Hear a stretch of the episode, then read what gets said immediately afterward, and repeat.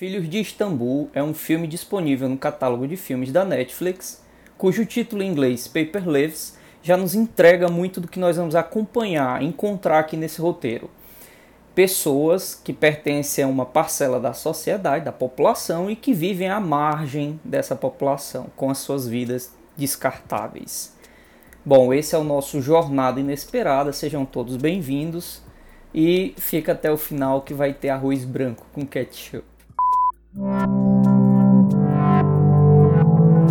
Neste filme nós vamos acompanhar a história do nosso protagonista, que é o Mehmet, um cara de rosto bastante amigável e que é responsável por cuidar, manter, administrar um serviço de catadores de lixo reciclável e que acaba funcionando esse espaço como um abrigo e fonte de geração de renda para vários meninos de rua. E por trás do rosto bonachão do nosso protagonista, aos poucos nós vamos mergulhando e descobrindo um pouco mais da sua história de vida, da sua nada fácil história de vida.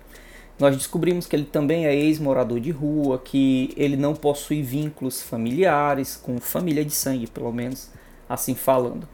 Que ele é portador de uma doença renal crônica avançada e que ele já se encontra naquela linha tênue né, que separa o início do momento da hemodiálise ou do transplante renal como algo necessário para a manutenção da própria vida.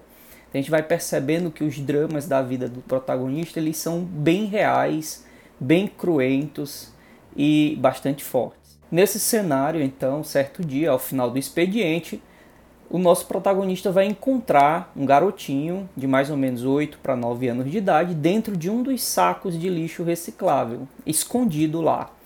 E este é um evento que é marcante e definidor na história desse filme. Nós vamos conhecer assim o menino Ali. Não posso falar muito sobre os acontecimentos específicos do filme, do roteiro, para não atrapalhar a experiência de nenhum de vocês com a história do filme. Mas eu posso antecipar que esse encontro do Mehmet com Ali acaba funcionando como um, caminho, uma jornada, a vida do Mehmet, através da qual ele mergulha mais em si, né? entra mais em contato com a sua própria história, entra mais em contato com seus traumas e com suas alegrias. E a gente vai acompanhando ele nesse processo, né? nesse mergulho em si, nessa jornada de autoconhecimento. O filme ele possui uma história instigante e um final que pode ter uma aceitação bastante variável. Ou seja, algumas pessoas vão gostar bastante, outras pessoas vão achar bem mais ou menos, ou mesmo pensar que não foi um final muito adequado ou feliz. Quanto a mim, eu acho, eu penso que o final do filme é um bom retrato sobre a vida real e sobre as suas durezas. Porque certos aspectos da vida real, eles não são fáceis de serem digeridos.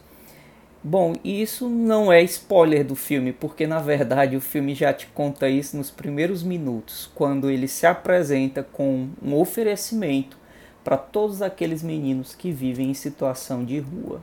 E é isso, pessoal. Mais uma vez eu quero agradecer a todos vocês a presença, por nos acompanharem.